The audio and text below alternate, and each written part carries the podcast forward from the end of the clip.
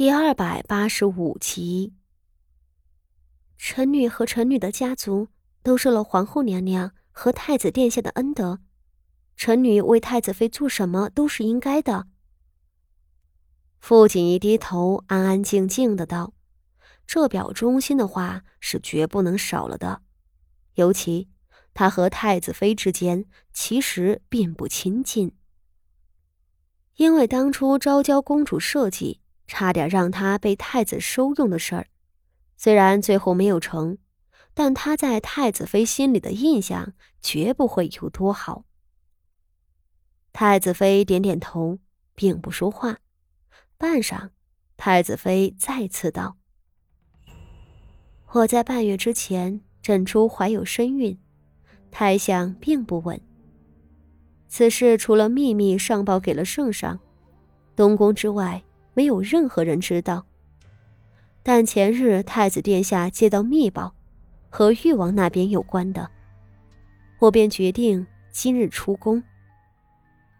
太子妃说的模模糊糊，但傅锦仪还是听懂了，太子妃怀孕了。太子妃很快就要十五岁了，这个年纪有孕太正常了。而这也是太子妃的第一胎。宫里的欺诈是宫外人不能想象的，傅锦仪深知这一点，也知道皇帝的妃子们但凡有孕的，多半会先隐瞒三个月，等坐稳了胎再昭告出来。而太子妃，外有誉王虎视眈眈，内有一众太子的妾室们盯着，内忧外患之下。他只能选择隐瞒。只是，他隐瞒的辛苦，外头刺探情报的人却也不是吃素的。太子殿下接到了和誉王有关的密报，是誉王那边的人想要谋害太子妃。今日恰恰是六皇子成亲的大喜日子，宫中的筵席被萧妃捯饬的热闹非凡。怀有身孕的太子妃身为长嫂，必须出席这场婚宴，而越是热闹，危险就越大。热闹这种东西总是和乱子挂钩的。太子妃最终决定出宫避祸，但是她没能完全躲开。我借口贪恋冯家的菊花，出宫驾临冯家。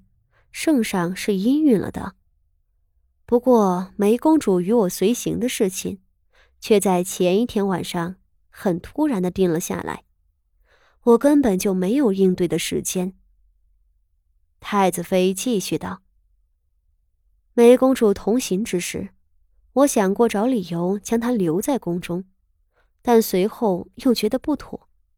就算没有梅公主，那么一定还有旁人。”而且一定是暗中的人，倒不如将梅公主带上，放在我的眼皮子底下。除此之外，跟随我的女官里也安排了医女混入，想来一些雕虫小技是能抵挡的。傅锦仪皱起眉头，这样下去可不是个办法。傅锦仪接了口道：“太子妃殿下。”只有千日做贼，没有千日防贼的。女子怀胎十月，这十个月里头，难道都要这么防着吗？而且，冯家也不是安全之地。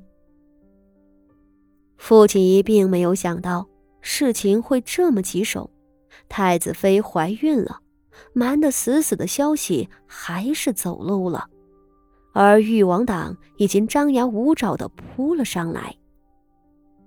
太子妃竟被逼到冯家避祸来了，冯家可是六皇子的姻亲，他相信冯家一定和誉王一样，想要抓住机会除掉太子妃的。可是，太子妃又没有别的选择。怀胎十月。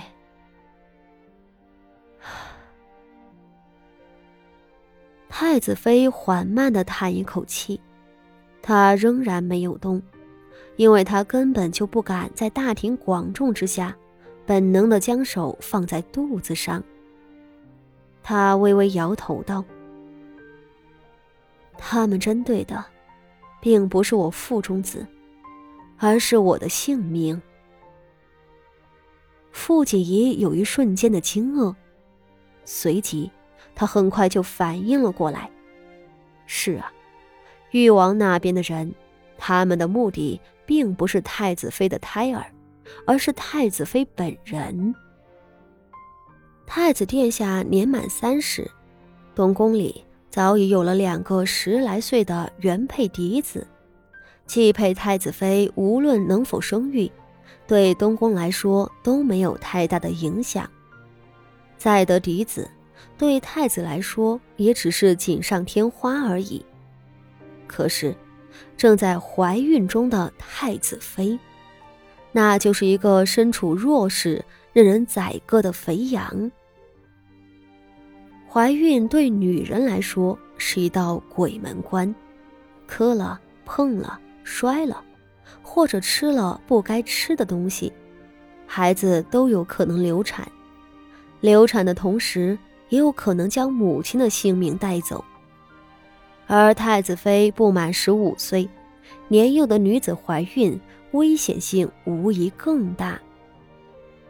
誉王是不会放过这个好机会的，而恰巧在太子妃胎相不稳、最为脆弱的时候，六皇子的婚事又凑了上来，这机会就更难得了。太子妃是太子的继配。同时是太子和陈家的纽带。如果太子妃死了，首先太子一个克妻的名声就跑不了。随后，太子和陈家之间，和其余的太子党重臣之间，怕是都有麻烦了。陈家难道要送第三个女儿给太子吗？应该不能，连着送三个女儿给同一个男人。而这个男人又不是寻常的人物，这传出去，外人可不会说什么缘分啊、情分啊，只能说陈家攀龙附凤、卖女求荣。陈家是文臣，而且是内阁大学士，文臣的名声比性命都重要，这样的名声足以毁掉陈家的百年基业，而且。就算陈家拼着不要名声了，要继续送女儿给太子，其余的人还不肯呢。想和太子攀亲的人家多了去，凭什么就一定是陈家？陈家连送三女，本身就理亏，到时候太子党内一定会出现内斗，谁都想成为太子的姻亲。